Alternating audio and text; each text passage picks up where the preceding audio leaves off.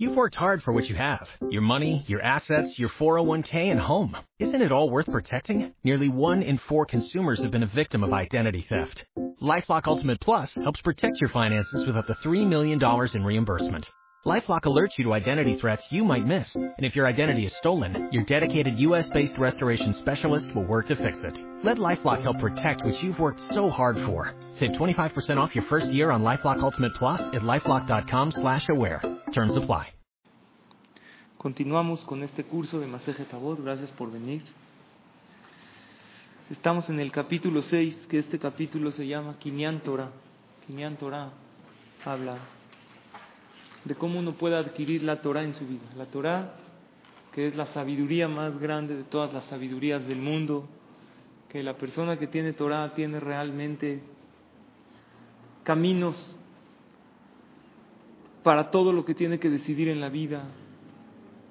La Torah para el Yehudí es lo principal, es el éxito en todo, para el matrimonio, para la vida, para los hijos. El que tiene Torah tiene esa decisión correcta en la vida.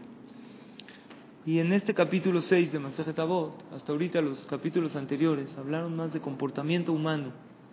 El capítulo 6 habla de la categoría de lo que es lo que estamos haciendo ahorita, que esta mitzvah, esta mitzvah que estás haciendo ahorita, que es estudiar Torah, es la mitzvah más grande que hay de todas las 613 mitzvahs.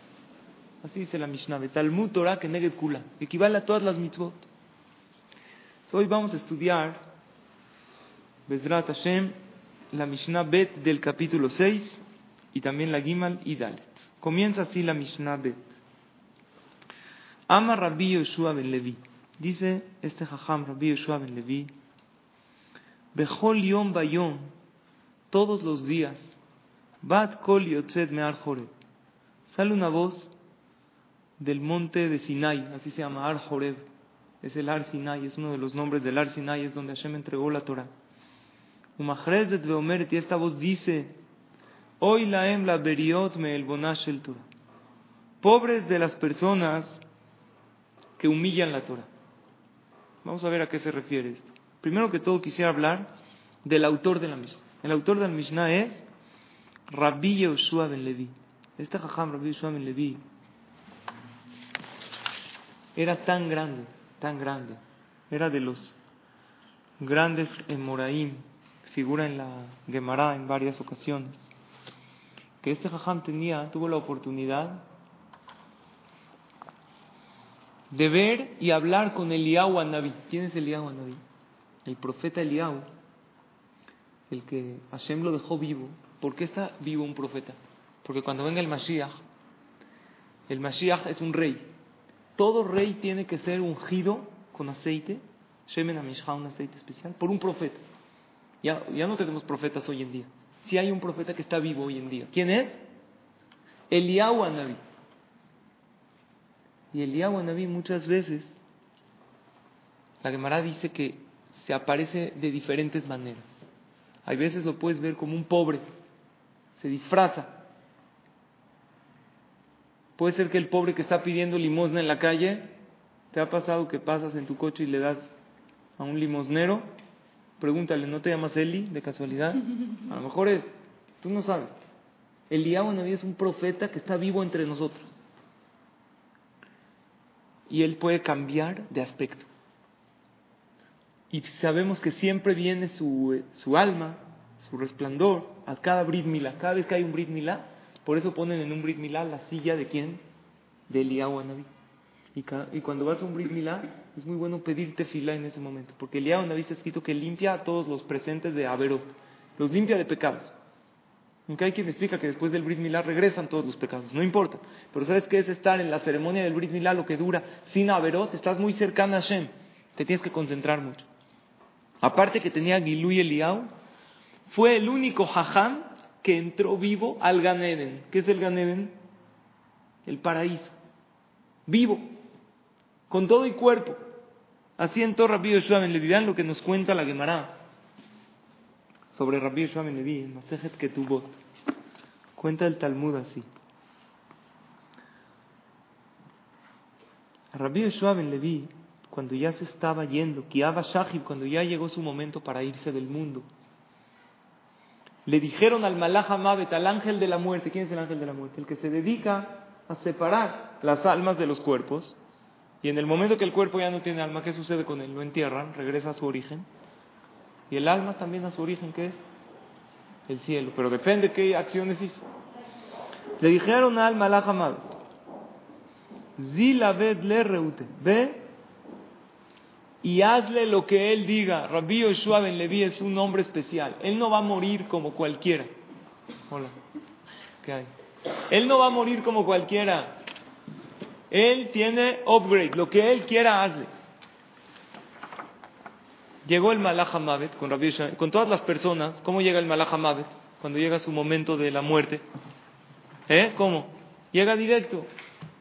Es un ángel todo lleno de ojos. Así nos dicen los hajam. Entonces le dijo Rabbi Yeshua ben Levi, antes de morirme, quiero ver cuál es mi lugar allá en el paraíso, en el Ganeden. Entonces le dijo el Malach está bien, te voy a llevar. Le dijo Rabbi Yeshua ben Levi, dame tu cuchillo. El Malach mata a la gente con un cuchillo. no es un cuchillo material, es algo espiritual. Dijo, dame tu cuchillo porque no quiero que me mates en el camino. Yo quiero ver mi lugar del paraíso antes de, que me mates. Lo quiero ver estando vivo. Se lo dio el cuchillo. Cuando llegó, el Malach lo levantó, así se la quemará, lo levantó y le enseñó en el Ganén, ese es tu lugar en la eternidad, en el paraíso. Agarró Rabbi Yeshua Ben Levi, brincó desde el lugar en donde estaba al Ganén. ¿Cómo brincó? Vivo con todo y cuerpo. Generalmente, ¿cómo suben los tzadikim al Ganeden? Con alma. Con todo y cuerpo brincó allá. Llegó el Malach Mavet y lo jaló de su ropa. Rabí Yoshua Ben Levi juró y dijo, juro que no me muevo de aquí, no regreso. ¿Por qué? Porque el Ganeden del paraíso es un lugar impresionante. Rabí Yoshua Ben Levi juró, de aquí no me voy. Entonces dijo Hashem, si es que Rabbi Yeshua Ben Levi alguna vez no cumplió un juramento que él prometió, entonces tiene que regresar al mundo y morirse y su alma sube al ganero. Pero si es que todos sus juramentos y sus palabras siempre las cumplió cabalmente, tienen tanta fuerza. Cuando una persona cumple su palabra, entonces su palabra tiene que, tiene más fuerza. Vieron que nunca en su vida había dicho algo y no lo cumple. Automáticamente se le dio el derecho a Rabbi Yoshua Ben Levi, el autor de nuestra Mishnah, de estar en el Ganeden como vivo, con cuerpo y alma. No lo podemos entender. Existen tumbas de tzadikim, nunca van a encontrar la tumba de Rabbi Yoshua Ben Levi. ¿Saben por qué? Porque entró vivo al Ganeden, no se murió. ¿Como Moshe? No, Moshe sí se murió. Nada más que no está su tumba, porque Hashem la escondió para que no lo idolatre. Moshe Rabbenu hasta los 120 años estaba perfecto, sin ninguna señal de vejez, y estaba con todo su vigor y su fuerza. Rabbi Shimon le vino, llegó al Ganeden con todo y cuerpo, ¿lo pueden entender? Como allá es un mundo espiritual, no hay cuerpos. Llegó el Malach y le dijo, ok, te vas a quedar, pero regrésame mi cuchillo. dijo Rabbi Shimon nada, no te doy nada. Te vas sin cuchillo salió una voz del Shammai y me dijo, regrésaselo, porque lo necesita para traer a gente aquí. Y Rabbi Shem Levi se lo regresó y el Malach tiene su cuchillo para matar a la gente. Pero no es un asesino, hace la voluntad de Hashem. El Malach ¿para qué Dios lo creó? Para que separe el cuerpo del alma en el momento que Hashem dictamine. Pero vean qué categoría de Jajam. Este Jajam es el autor de nuestra Mishnah. El jajam que entró único en la historia, que entró al Ganeden como con cuerpo. Impresionante. Aparte la Gemara cuenta de este jajam que él estudiaba Torah con los enfermos, pero no con enfermos, con enfermos que contagiaban su enfermedad. Y Rabbi Levi Le preguntaron sus alumnos, Jajam, pero se puede contagiar. Dijo, no hay problema. La Torah, Torah magna umatzla. La Torah protege y salva. El que estudia Torah se protege. Hubo una vez un caso en un hospital en Estados Unidos. Hay hospitales de Yehudim, ahí hay millones de Yehudim. Y en una sección de enfermos con una enfermedad muy contagiosa, de hecho los doctores, ¿cómo entraban a verlos? No con tapabocas, con un traje entero para no contagiarte, es una enfermedad muy fuerte. Ellos pidieron, por favor, a un jaján que les vaya a dar clase de dafiomi. ¿Saben qué es dafiomi? ¿Han escuchado ese concepto? Una hoja diaria. Aquí tenemos un tomo de Gemara. Si tú estudias una hoja diaria de Gemara, son 2.711 hojas. ¿En cuánto tiempo la acabas? En más de siete años. Una hoja diaria de los dos lados. Pero es muy difícil estudiar. Pero existen en Estados Unidos cientos de miles de Yehudim estudian Dafyum. Y hay un siyum muy grande, el siyum Ashaz. En el estadio. En el estadio de MedLife. Algo impresionante. Hasta sale en la tele, los goyim. Es un evento súper conocido. Entonces, le pidieron a un jajam que les vaya a dar clase de Dafyomi. El jajam fue a preguntar a su jajam si puede dar. Por un lado está enseñando Torah, pero por otro lado, en una sección de enfermos, ¿qué opinan ustedes? ¿Tienen que ir a dar clases? No? ¿Tienen que arriesgarse de enfermarse? Una pregunta, ¿no hay doctores que los van a ver? ¿Por qué los doctores van con esos enfermos? ¿Por qué? Porque están haciendo su trabajo. Entonces, que por hacer un trabajo a uno sí arriesga y por enseñar Torah no. Le preguntaron al gran jajam, gran jajam de Israel, se llama Ran Silverstein. Él dijo, si el jajam tiene fe que la Torah no lo va a dañar, no hay problema. Y más porque está enseñando Gemara. Y la palabra Gemara tiene las iniciales Gimal Me Resh Aleph. ¿Qué es Gemara? Gimal es Gabriel, el ángel Gabriel. Mem, el ángel Mijael. Resh, ¿qué malach? Rafael. Aleph, Uriel. Son los cuatro malachim. Mijael es de protección. Gabriel es el que le da fuerza a la persona. Rafael el que le da refuerzo. Uriel es el que le da la luz en la vida de la persona, porque la persona vea las cosas con claridad, que no se afecten sus ojos, no se afecten los demás órganos. Y así fue y dio clase y Baruch Hashem hasta hoy está perfecto el jajam. Yo hay veces dudo si dar clase porque yo tengo problemas de la voz. Soy muy delicado. Me quedo ronco después de una clase. Estoy tomando clases de canto, cosas, reflujo.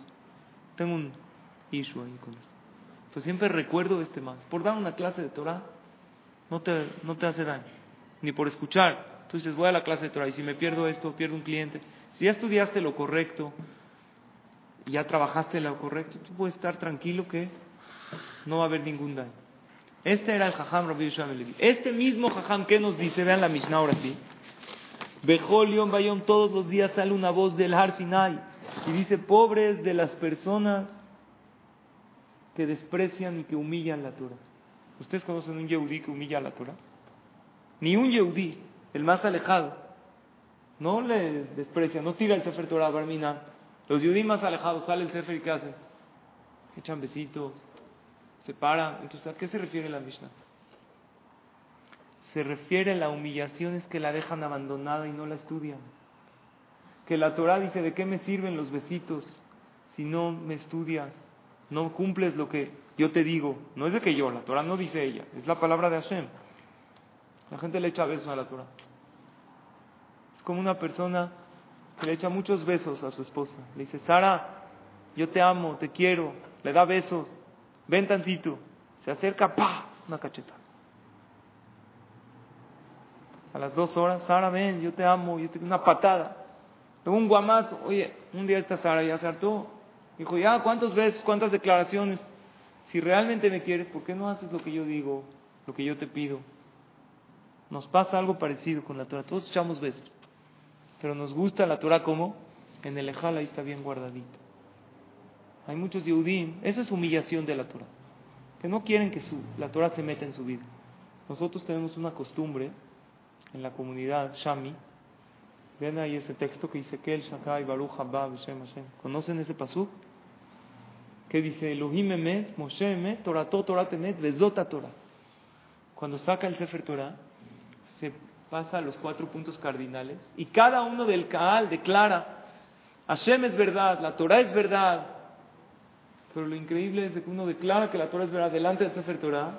¿Y qué pasa? Sale del Knis, hace el Shabbat. No que la Torah es verdad, acabas de decir. No cumple mitzvot, come algo taref. Entonces esto es una contradicción muy grande, porque uno de un lado declara que la Torah es la palabra de Hashem. Y por otro lado, hace lo contrario. Sobre esto se refiere la Mishnah. Pobres de las personas que desprecian la Torah. Shekol Mishen Osek Torah, Mikran Nazuf. Toda persona que no estudia Torah se llama reprendido. Hashem lo reprende. Hay un pasuk en Mishle que dice así.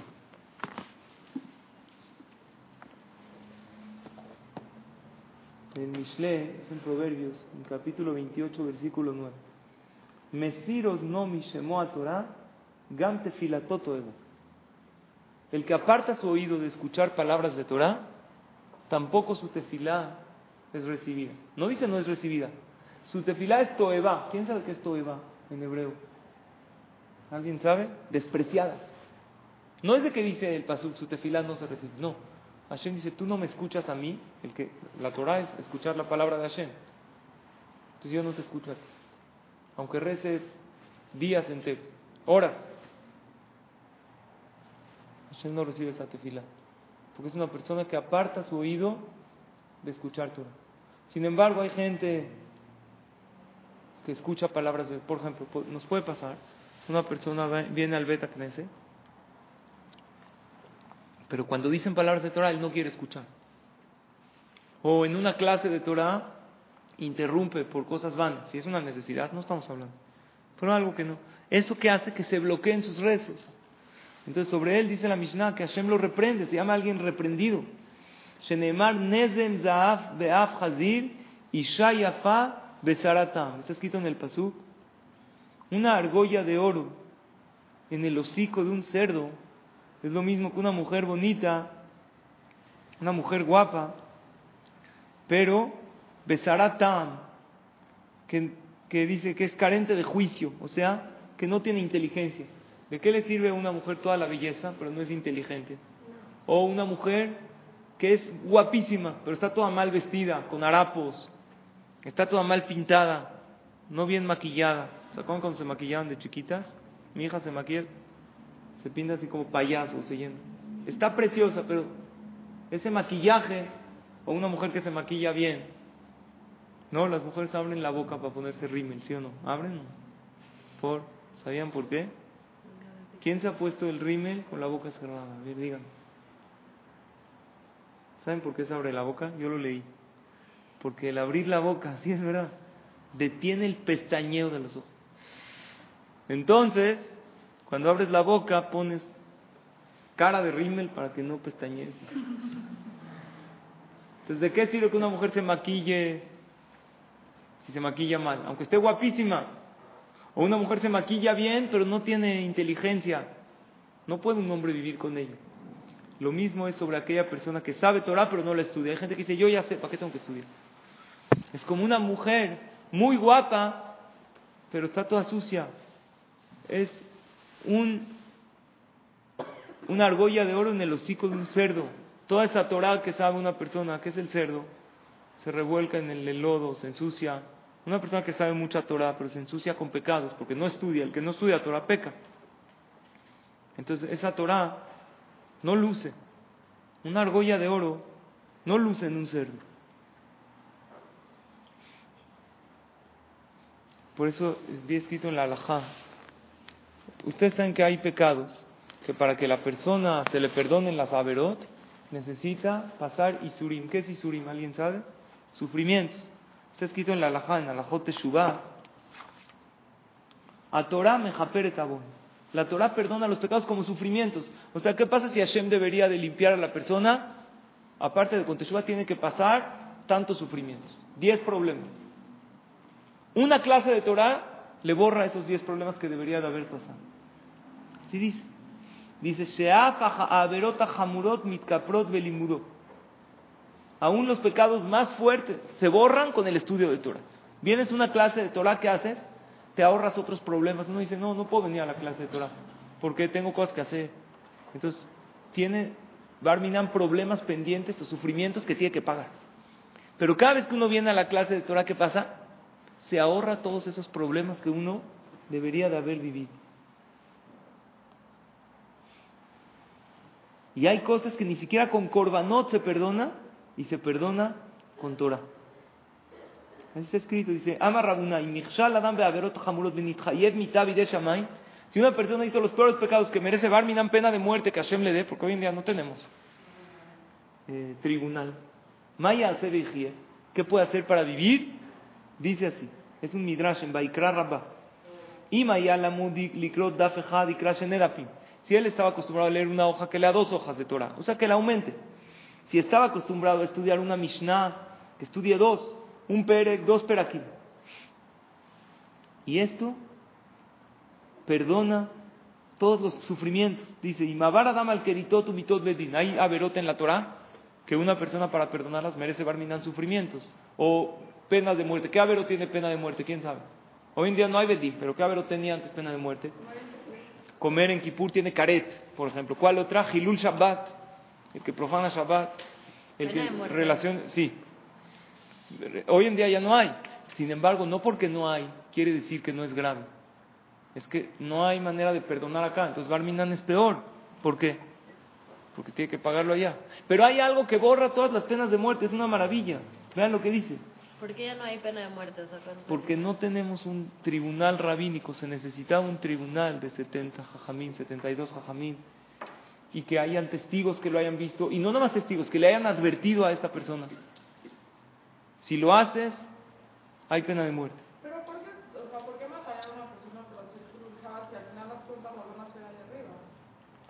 es un favor para la persona.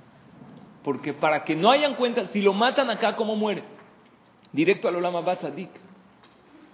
Pero como hoy en día ya no tenemos Betamigdash, Barminan uno acumula, por ejemplo, otra, comer en Kippur, es karet, comer Hametz en Pesach. Barminan, relaciones prohibidas. Relaciones íntimas prohibidas es pena, pena de muerte. Si uno, hoy en día que no hay pena de muerte es peor, porque uno puede decir, ah, está buenísimo, ya no hay. No, es peor, porque la huella y la, suciedad en el alma está. El que fallecía aquí se iba como tzadik al shaman. Y aparte, ¿qué pasaba? La pena de muerte estaba para no aplicarla. La Gemara dice que un tribunal rabínico que mataban una vez cada 70 años son asesinos. Quiere decir que ni eso pasaba. Porque ¿para qué existía la pena de muerte? Para que no haya, no para que haya. Como era pena de muerte, entonces la gente que no lo hacía. Entonces todo el mundo respetaba Shabbat y todo el mundo no comía Hametz en Pesach, ni comía en Kippur, ni habían relaciones prohibidas, porque eran cosas que eran penadas. Y hoy en día que no hay, es peor. ¿Por qué? Porque Barminan uno puede acumular muchos. Antes no, lo hice una vez, pena de muerte, subía a Tzadik. Hoy en día uno puede estar 70 años pecando. Y Barminan es mucho peor el castigo allá. Pero la buena noticia es que aunque, ah, dice, no mitkaperlo legambre velo isurim, dice Talmud Torah que neget kula. Emet zu Torah. Está escrito, vejesed beemet y Con la verdad, con el emet, se puede, Hesed beemet, hay dos cosas que quitan los sufrimientos, la tzedaká y el estudio de Torah. Hesed es tzedaká, favor, y estudio de Torah. Todas estas cosas ahorran sufrimientos. Entonces, ¿qué pasa si una persona siente que tiene una racha de problemas y que no sale de ellos? Según esto está maravilloso. Le aumenta su estudio de Torah y le aumenta más a su acá y esas dos cosas le quitan sufrimientos a la persona. Emet es estudiar Torah, ¿verdad? Emet es Torah, así dice el Pasuk. Emet es Torah y Gesed es Tzedakah. Está maravilloso. Y dice, todo lo que está escrito en los libros que hay que hacer, eh, sufrimientos y ayunos, es, es para el que no estudia Torah. Pero el que estudia Torah no necesita ni ayunar, ni sufrir, ni que Hashem le mande problemas, nada, porque con la Torah limpia todo. ¿Y por qué la gente que estudia Torah igual ayuna? Muy bien. No, la gente que estudia Torah generalmente hoy en día, sí, ayuna en los ayunos que están establecidos para todo el pueblo de Israel, que se llaman Ta'anit ayunos públicos. Pero ya no se hace hoy en día ayunos particulares, voluntarios, más que para aquella gente muy elevada Pero en realidad uno que estudia Torah con Torah es más que todos los ayunos. La Torah limpia todos los tipos de sufrimientos. ¿Ok? Esa es lo que dice aquí la Mishnah. De Omer, y hay otro pasú que dice, continúo, ve alujot maase Elohim hem. Y las lujot, las tablas de la ley las hizo a Kadosh Baruchu. Ve a michtav Elohim Y la escritura fue hecha por Hashem. Harut a la estaba esculpido. Harut significa que estaban grabadas las letras en las lujot. Al tikre Harut, el Jerut. La palabra Harut, toda la Torah está escrita sin puntitos. La palabra Harut sin puntitos se puede leer también Jerut. ¿Qué es Jerut? Libertad. She'en ben jorin el Porque no hay más libre que aquel que estudia Torah. Vamos a entender por qué. Es el verdadero libre. Mejor betalmut Torah, el que estudia Torah, haré de mitale, se eleva. Sheneemar, porque está escrito en el Pasuk. Umimatana, Nahaliel, Uminahaliel, Bamot. Está escrito que el pueblo de Israel fueron a lugares lugares, que uno se llamaba Mataná, otro se llamaba Nahaliel, pero la Gemara explica qué es Mataná, un regalo. El que tiene este regalo, que es la Torah, Nahaliel lo heredó de Hashem, o mi Nahaliel Bamot, Bamot significa alto, Bamá en hebreo es como una tarima, se eleva a esta persona. Elevar la calidad de vida es cuando uno realmente eleva su estudio de Torah y lo hace fijo. Vamos a explicar lo que dice aquí de las lujot. Las lujot en realidad todo lo que Hashem creó en el mundo es cuadrado o es redondo. ¿Qué dicen ustedes? Toda la creación de Hashem, ¿cómo es? Redonda. ¿Conocen un fruto cuadrado? Hoy en día en Japón hicieron sandías cuadradas para que quepa en el refri así bien. ¿Cómo las hacen? Con moldes. La hacen para que crezca cuadrado. ¿De verdad? Sí. Ay, en internet, sandía cuadrada. Ay, en Japón venden en el súper, es más cara. Porque cabe en el refri perfecta, todo no está tambaleando. Bueno, pero la fruta que Hashem la creó, ¿cómo la creó? Redonda. El cuerpo del ser humano, redondo. Todo lo que es cuadrado es creación del hombre, dense cuenta. Toda la creación del hombre es cuadrada. La mesa. El cuerpo, ¿cómo es? Redondo. Hay narices un poco puntiagudas, pero ¿cómo son? Redondo, todo es redondo, todo el cuerpo redondo, las frutas redondas. ¿Por qué Hashem creó todo redondo? Lo redondo significa algo que se mueve. Tú agarras un círculo, una esfera, una pelota, la puedes mover fácil, la toca. Pero lo cuadrado para moverlo es más difícil. Hay una creación de Hashem que es cuadrada. ¿Cuál es? Las lujot, las tablas de la ley. No son redondas. Están dibujadas así redondas, pero en realidad son cuadradas. Así Hashem las creó cuadradas. ¿Por qué? No se pueden mover. Porque esto no se modifica. Esto Hashem te lo creó. Hay gente que dice esto ya no aplica. Todo aplica. El que vio todas las generaciones, él te dio un manual para todas las generaciones. Entonces quiere decir que no se mueve. Estas son las lujot.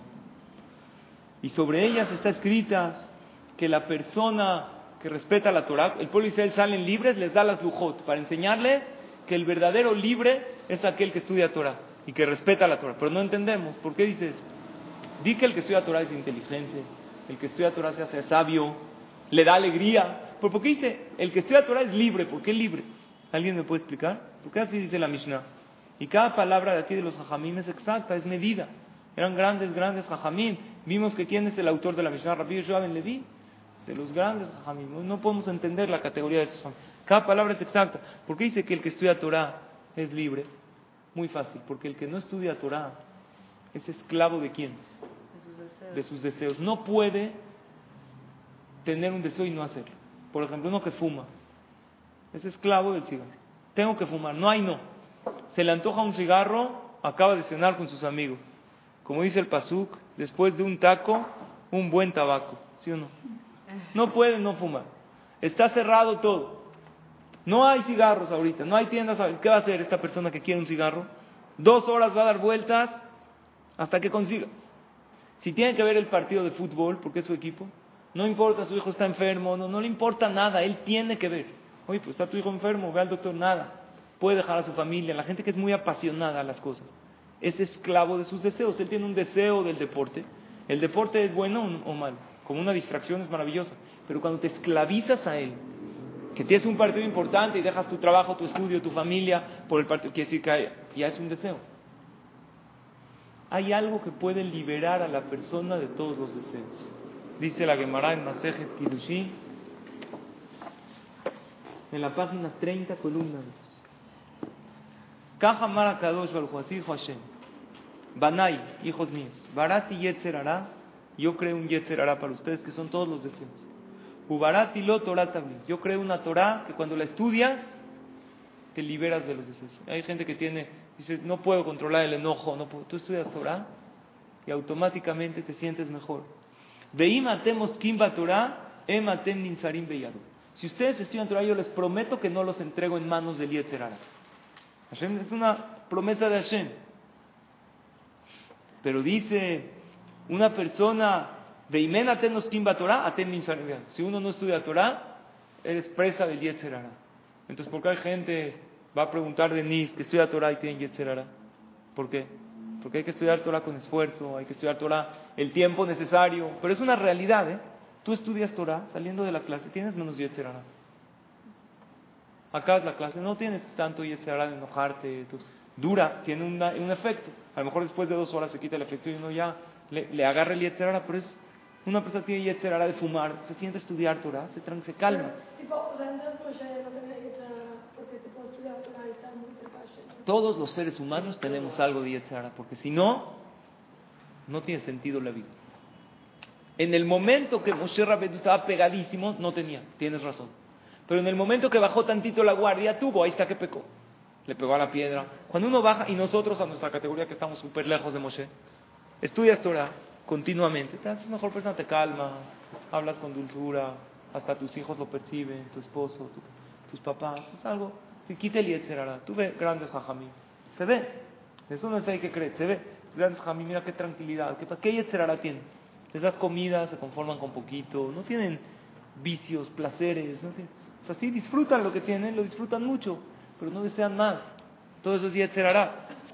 O sea, desear más de algo es un... No, desear más no tiene nada. Lo malo es obsesionarse. Desear ropa yo también deseo. Viaje, está bueno, puede uno pasear, pero obsesionarse por eso. Y que si no lo tengo, una persona ya siente que su vida no vale, ya no valora todo aquello que tiene. Porque quiere... 100% se le baja el deseo. Siempre, cualquier tipo de deseo. Ahora, no es de que estudia Torah y se le quita, pero seguro que en el momento que estudia Torah, la Gemara Hashem le dijo al pueblo de Israel, en el momento que tú estudias Torah, se te bajan todos tus deseos corporales. Y fumar es un yetzerará. ¿Por qué? Porque el mismo que fuma sabe que le hace daño. Entonces, ¿por qué fuma? Porque su, él quiere, es una pasión, es un... Hay cosas que a un poquito es prohibido, como el cigarro, como la droga. Pero hay cosas que poquito no es prohibido. El alcohol, la, la misma Torah dice que poquito es bueno, alegra. Hay cosas que Hashem creó que te dijo, poquito es bueno. Abre arterias, es sano, emocionalmente es bueno. Pero hay cosas que uno ni siquiera poquito, como drogas o cosas que hacen daño a la persona. El alcohol poquito no hace daño, pero el cigarro uno hace daño, porque metió a su cuerpo algo que es extraño, que hace daño a la persona. Y, y por eso todo el que estudia Torah a Kadosh lo eleva. Una persona que estudia Torah también vive más tranquilo porque sabe que todo es de Hashem. Si tiene una prueba, él no se preocupa. Él dice, no, mi parnasá, mi trabajo, ¿qué voy a hacer? Y si no pago, y si no esto, si no pago la luz, me la cortan. Hashem sabe que tienes que, tienes que pagar la luz. Y si él no te manda dinero para pagar la luz, está tranquilo que es la prueba que le mandó. ¿Y qué pasa si no tengo hijos y si no? Hashem sabe que, quieres tener hijos y Él te quiere mandar hijos. Y si Barminan, Akadosh Baruj decidió diferente, está tranquilo porque esa es su prueba. Cuando una persona tiene muná, el Jafet Haim trae un ejemplo. Dice, ¿cuál es la diferencia de una persona que tiene fe y uno que no? Dice, alguien que tiene, por ejemplo, un animal que no sabe si es kasher o no es kasher. Si la shehita degolló el animal, no sabe si es kasher. ¿Qué hace? Va con el jajam, le lleva el animal. En el tiempo de antes, hoy en día ya no es así, porque ¿dónde hacen shehita? En los rastros. Pero antes, ¿cómo vivían? Cada quien tenía en su casa una vaca, una, gallina. y no sabe si salió bien la shejita, se la lleva al jajam, jajam, maté esta ¿está cayer o no? ¿La puedo comer? Entonces jajam la checa, checa cómo está la shejita, y ves en el animal se checa el pulmón. Llega una persona con un jajam, dice, jajam, esta vaca es cayer, la checa, le dice, tares. ¿Cuánto dinero acaba de perder? Si era cayer el animal, a lo mejor costaba tres mil dólares. Ahorita que no es cayer, se vende como carne barata, cuesta 300 dólares. Perdió muchísimo dinero, pero nunca hemos visto que una persona sale todo enojado y empieza a aventar sillas en el... Le dice a Jajam, le besa la mano, gracias. Pero hay algo muy curioso. Llegan dos a discutir entre ellos. Me debes, no vamos a decir, un empleado con un jefe. Me pagaste, sí, pero no me pagaste esta parte, me debes esto. Van con el Dayan, con el Jajam. Y el Jajam que dice, le tienes que pagar. ¿Cómo sale? enojadísimo y empieza a aventar cosas y a insultar. Este no es un jajam, empieza a hablar mal de él dos años con toda la gente. ¿Cuál es la diferencia? En los dos perdió dinero. Hay una diferencia muy grande. A la persona no le molesta perder dinero. A la persona le molesta que el otro le ganó. Así dice el Jafet Haim. El que tiene Torah no le molesta que el otro gane. El que no le molesta que le ganen. La prueba es un tefilín. ¿Cuánto creen que cuesta un tefilín? Bueno. ¿Cuánto? Mil dólares. Mil ki. Mil quinientos. Hay tefilín buenos. Muy. Si llega uno a revisar el tefilín, le dice el, el sofer está azul este tefilín. Hace poco mandé a revisar un tefilín. Le salieron bolas de gel adentro. Porque la gente se pone el tefilín con gel. Sí, se peina de picos así con gel. Se pone el tefilín acá. Así, suena. Cuando se lo se lo quita, no se despega tanto gel. Hay que decirles a los hombres que el tefilín se pone con el pelo seco porque es piel. Se hace pasule el tefilín. ¿Cuánto cuesta el tefilín? Tiene que comprar mil dólares. No importa. Pero cuando es un din Torah con otro contra el otro, si él sale perdiendo, le duele. ¿Por qué? No le duele el dinero. ¿Qué le duele? Que el otro le ganó. Pero el que tiene Torah está tranquilo, está sereno, ¿no? O sea, no ¿Qué piensas? Yo pienso que, o sea, que tipo, a todos nos molesta que nos hagan o Claro, pero cuando una... Sí, te da alegría que gane y todo, pero mientras a ti porque tú quieres también, o sea, también a ti te gusta sentir lo que siente. Claro. Pero ¿qué pasa si tú vas a un dintoral y te dicen, oye, me debes, no me... ¿cuál es la alhaja? No sé si te pagué, si no te pagué. Estamos discutiendo, yo digo que ya te pagué. Tú dices, no me has pagado. Vamos con un jajam a checar la alhaja. El que tiene Torah y acepta, si es la alajá, si la alajá es que tengo que pagar, ¿sabes cuántos temas hay entre vecinos que le tapó la vista, si le tiene que pagar, si tiene que tirar el muro que hizo? O si alguien le renta la casa al otro. Si este arreglo lo paga el dueño de la casa o lo paga el inquilino. hay que checar la alajá. Una persona que tiene Torah, él chequea, si así se la alajá, está uno tranquilo. Pero ¿qué pasa si el otro gana cuando tiene ganas de molestar? Porque él dice, no me ha pagado, no me ha pagado y en verdad se la pagado, pero quiere sacar como Entonces, ¿cómo ganó? ¿Cómo ganó? La alajá se, se, siempre se checa, tiene que haber testigos. Es difícil que alguien gane un din si no tiene razón. Y si trajo testigos falsos, por ejemplo, y gana, el Dayan no tiene Ruach HaKodesh, el que juzga. Trajo testigos falsos. Si yo traigo ahorita dos testigos falsos, ¿sabías? ¿Tú no me debes dinero o no, Denise? Nada. Pues si yo traigo dos testigos, les contrato a ustedes dos, les pago. Y ustedes dos van al Bedín, atestiguan que tú me debes a mí, te hacen pagarme, ¿sabías? ¿Tú cómo lo recibes eso? O sea, digamos que me ganó, pero me sentiría como que abusaron Te sientes de abusaron de ti. Pero una persona que tiene muna, que tiene fe en Hashem, dice, ah, Hashem me mandó esta prueba. Es difícil.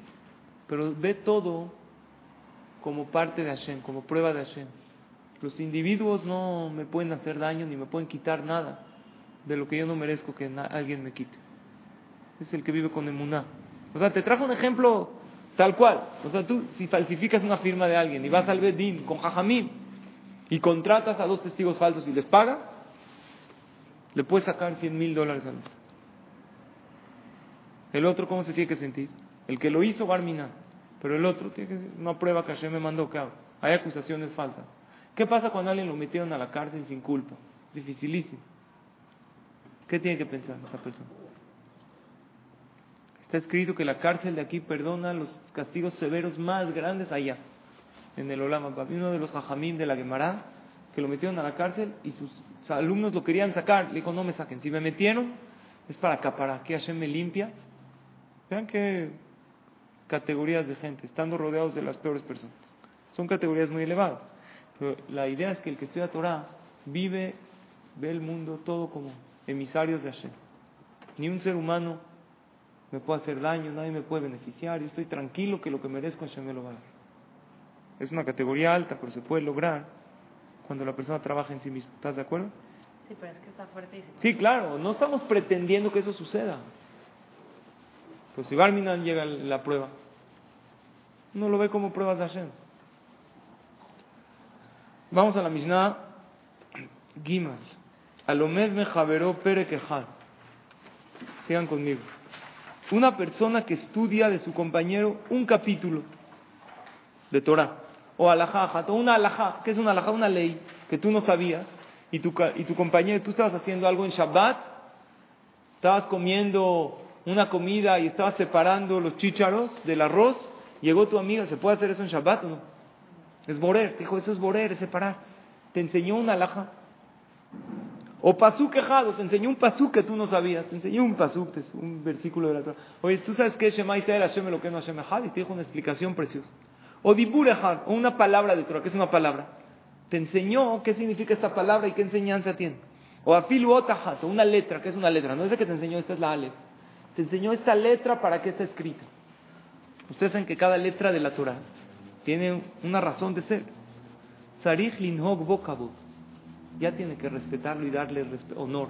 Porque le enseñó Torah. Sheken matzinu be David melech Israel. Porque así vimos David, el rey de Israel. ¿Quién es David, el rey de Israel? Gigante. Shelol amad me Achitofel el shene de Barim Bilba. Él aprendió de Achitofel, que era un rasha. Dos alajot aprendió.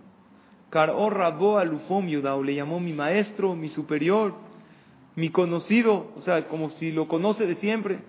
Shenemar, así dice el Pasuk, Beata enoshke erki alufium yudai. Le dijo, tú eres un hombre muy elevado. Valo de Barim Kalvahomer. Esto es algo con lógica. Umar David Melech Israel Shelolamat me Achitofel el Shene de Barim Bilbad. Si David Amelech, que aprendió de Achitofel, que era Rasha, dos cosas. Que era Or Rabu Alufum Yudao le llamó su jajam, su superior a lo me Javeró Pere Quejad, el que aprende de su compañero un capítulo, o alajá hat, una alajá, o pasú quejad, un pasuk, o dibur una palabra, o afilu otahad, o una letra, alajá kama bekama con más razón. Sí, David Amelech, que era tan grande, lo llamó su. Con más razón nosotros, que no somos tan elevados que hay que respetarlo. Ven cabo de la Torah, el verdadero honor es el honor que uno recibe por estudiar o por enseñar Torah. O sea, cuando tú le das honor a alguien porque él te enseñó Torah, ese es un honor verdadero. Pero honor es porque alguien tiene dinero. Ese es un honor superficial. Shenemar kabod min halu min halu Así dice el pasú. Los sabios van a heredar honor. Y también dice el, el de los sabios es una herencia correcta. Ven todo la Torah. ¿Qué significa? Van a heredar algo bueno es la Torah. Shenemar tov natati lachem torati alta azobu. Yo les di algo bueno, entonces no abandonen mi Torah. ¿Qué significa esta Mishnah? Si una persona, imagínate que llega alguien y te da una cantidad muy grande de dinero, muy grande, un millón, y te pide que te inclines a él delante de mil personas. Aquí está el portafolio lleno de dinero. La mayoría de la gente lo haría, ¿están de acuerdo? ya por un millón, un millón de dólares ya vivo año, ¿no? Me inclino, me vale. Si tú ves a la Torah como algo súper valioso, la gente está dispuesta a hacer cosas más ridículas. Hay programas de tele con concursos rarísimos, que la gente nada más participa para qué? Para ganar un dinero o un fin de semana en un hotel o una dotación. Con más razón con Torah, que es la vida eterna. ¿Cuánto debe la persona honrar a aquella persona que te enseñó Torah? Ahora, existe, hay un honor especial al jajam que te enseñó Torah. O sea, aquí está hablando no de un jajam, de cualquier persona que te haya enseñado Torah. Dice la Mishnah en Masejet, Baba Metzia, en la página 33. Avedat, Avedatobe, Avedat Aviv. Si tú te encontraste dos cosas, una cosa tuya y una de tu papá, o tienes que ir a buscar algo que se te perdió a ti y algo que se te perdió, se te perdieron a ti las llaves y a tu papá las llaves. ¿Cuál tienes que buscar primero? La tuya. Tu papá lo tienes que respetar, pero tú estás antes.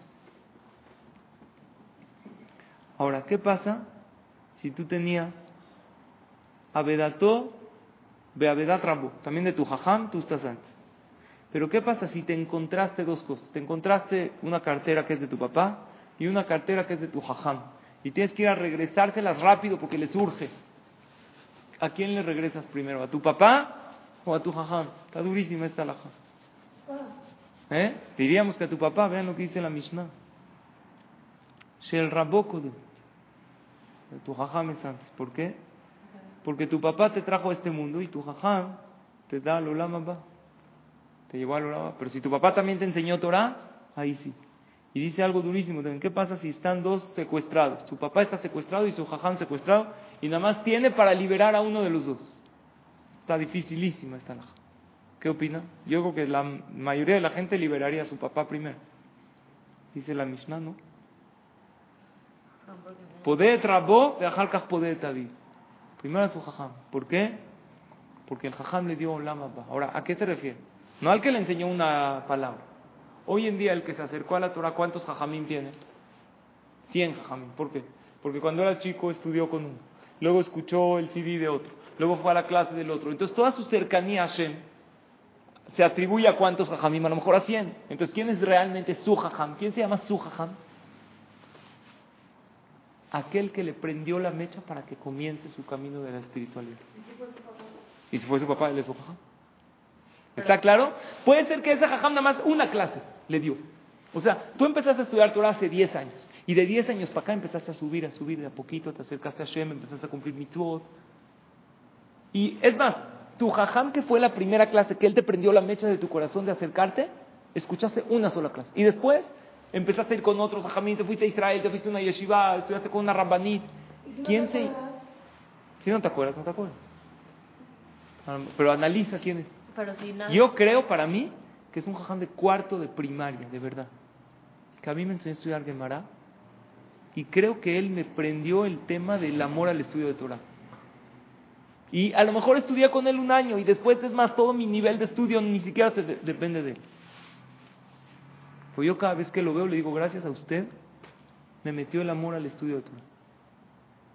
Yo les pregunto a ustedes, ¿tienes un jajam en mente? Tú dijiste, y si no te acuerdas, piensa. Baruch Hashem, todas aquí estamos en un camino de superación de la Torah. Nos falta mucho por recorrer, pero creo que ahí vamos, ¿no? El hecho que estamos aquí y venimos a estudiar semana con semana una masaje de Mishnah, eso ya habla mucho bien de nosotras, Baruch Hashem tarea. ¿Quién fue aquel o aquella que te prendió la mecha en tu corazón de acercarte a Hashem?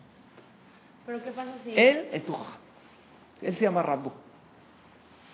¿Ya lo tienes o no? Piénsalo. ¿Eh? Busca. Todos empezamos en algún momento, ¿no? Pero si vienes de una casa en la que, o sea, todos estudian y así, pero no necesariamente es un jajamín, pero igual en tu casa todos son Shabbat y así es se llama Shabbat, kosher y así. O sea, sí vas a clases de Torah, pero no necesariamente acercaste por eso. Entonces, gracias a quién? A lo mejor tu papá, claro. Aunque no te dé clase. Aunque no te dé clase, pero ¿quién te enseñó el camino? Como ella dijo. Si tu papá fue el que te dio el ejemplo, pues tu papá es tu jajam. Por eso la Mishnah dice, si su papá era su jajam, ahí claro que rescata primero a su papá y luego a su jajam. Aquí estamos hablando que su papá no le dio el ejemplo de Torah. Y él lo aprendió de un jajam.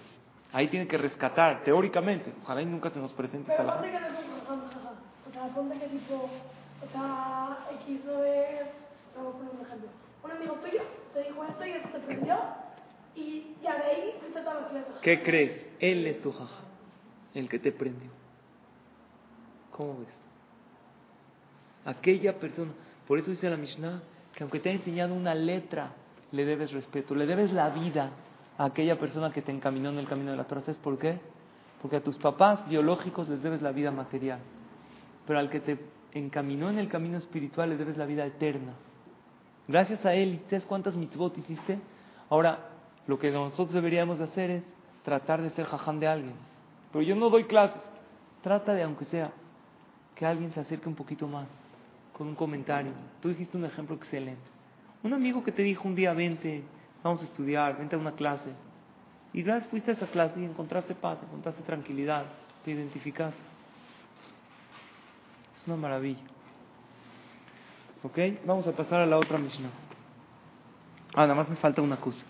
¿Qué dos cosas le enseñó a Jitofel a David? Dos cosas. La primera alajá le enseñó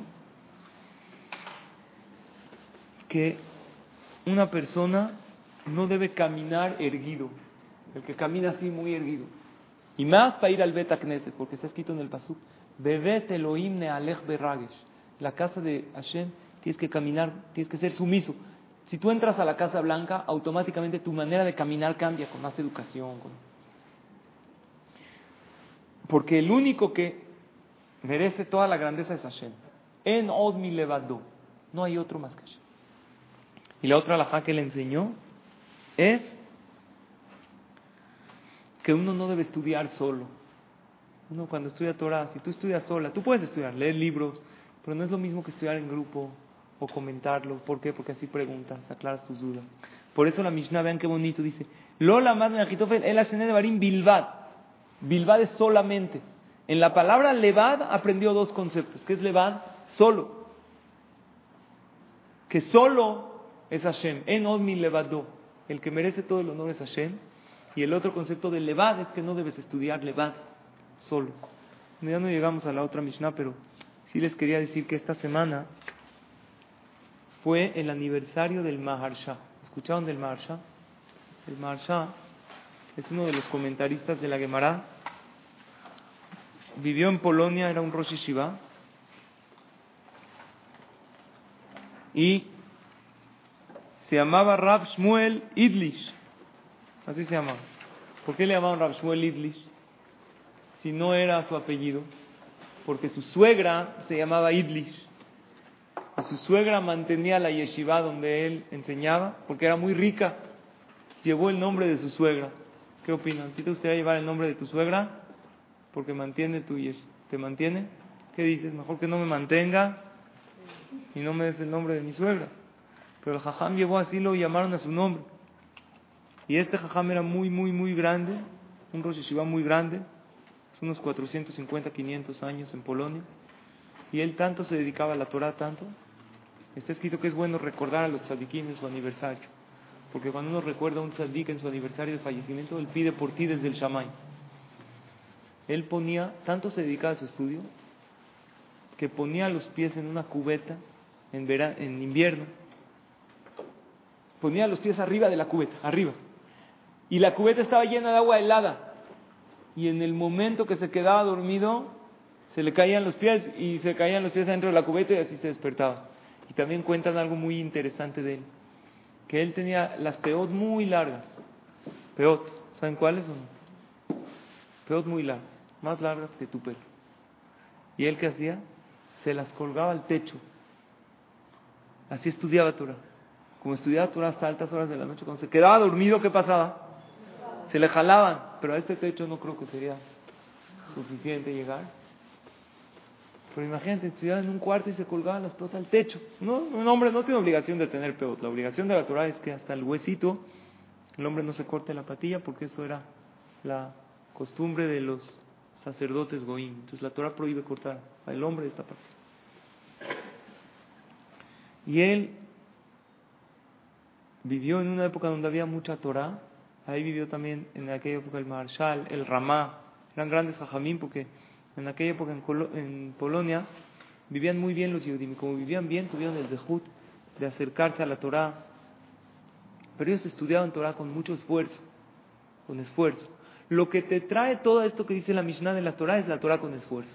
Voy a acabar con una anécdota muy interesante. Había una vez un carretero que trabajaba, llevaba mercancía de un lugar a otro con su carreta, se esforzaba en el invierno. ¿Saben qué difícil es? con carreta, la nieve. Una vez se perdió en el camino. No había Waze, iba en la carreta. Estaba nevando durísimo. La carreta, el caballo, empezó a nevar y se atoró en la nieve La rueda era de madera. Se atora en la nieve, no puede salir. Trata de, sigue nevando y nevando. Estamos hablando de los fríos helados de Europa.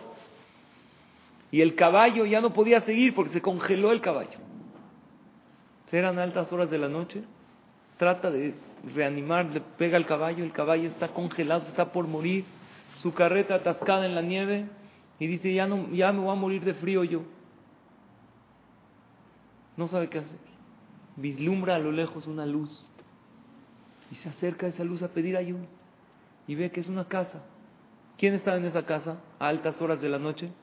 El jajam de la ciudad, estudiando Torah, junto a una chimenea, un té caliente, estudia Torah feliz. Está estudiando y tocan la puerta. De repente es un carretero todo nevado, helado, congelado. Le dice, jajam, yo también soy, soy le pido por favor ayuda. Se estaba casi muriendo. El jajam lo hizo pasar, interrumpió su estudio. Se puede interrumpir su estudio, pues está salvando una vida le dio un té caliente, lo puso junto a la chimenea. Estaba tan cansado y exhausto que le dio su cama para dormir. Al otro día se para el carretero y dice, ya, no, caballo ya no tiene, se murió congelado, ya no tiene parnasá. Y le dice al jajam, gracias por recibirme, usted me salvó la vida. Nada más tengo una pregunta, ¿le puedo hacer la pregunta? Le dijo, sí. Le dijo, mire, olamas de yo no tengo. Tanto me esfuerzo, trabajo y no tengo olamas de, no tengo vida en este mundo. ¿Por qué no? Porque vivo y trabajo, vivo, eso no se llama vida. Aunque sea voy a tener olama, ¿va? ¿Usted cree que voy a tener olama, va? Dijo el Ham, cuéntame tu, tu día. Dijo, no, yo me paro en la mañana con la carreta, trato de transportar cosas y así vivo. Con trabajos me alcanza para mi familia. Le dijo, ¿rezas? Dijo, la verdad no tengo tiempo de rezar. ¿Te pones tefilín así rapidísimo, en cinco minutos? ¿Tienes tiempo para estudiar Torah? ¿Estudiar Torah? No, yo estoy totalmente ocupado. Dijo, si tanto trabajas para tener este mundo y no lo tienes, para el Olama va que no le inviertes nada, ¿tú crees que tienes? ¿Cuánto le inviertes a lo espiritual en el día? Pues casi nada. Todo en la vida se adquiere con esfuerzo. ¿Tú conoces algo que se adquiere sin esfuerzo, algo que valga la pena? Una excelente dieta, pero sin nada de esfuerzo. Una excelente inversión que te reditúa muchísimas ganancias, pero no, tienes que Nada más inviertes poquito y en dos meses te duplica. No existe. Entonces lo espiritual no es la excepción. La gente cree, viven en una ilusión. Creen que van a tener Olama va de qué? Una religión fácil. Ya voy al CNI, soy un poquito de acá, trabajo para la comunidad. Pero cuando realmente se le pide a uno esfuerzo, o sea, ¿qué es esfuerzo? No hablar la shonara, dejar de comer esto que estaré, cuidar Shabbat correctamente, uno que dice no. Entonces, ¿cómo piensas que vas a tener Olama va. Si todo lo que vale la pena se adquiere con esfuerzo. Es lo que aquí la Mishnah habla y es la Mishnah que vamos a estudiar. Hashem la semana que entra. Es más que el estudio de Torah, el esfuerzo para estudiar Torah. El esfuerzo significa esforzarse para venir a la clase, esforzarte para concentrarte en la clase. Hashem por lo pronto, tengan todas pura verajá y Nos vemos la que entra, si todas pueden, avísenme.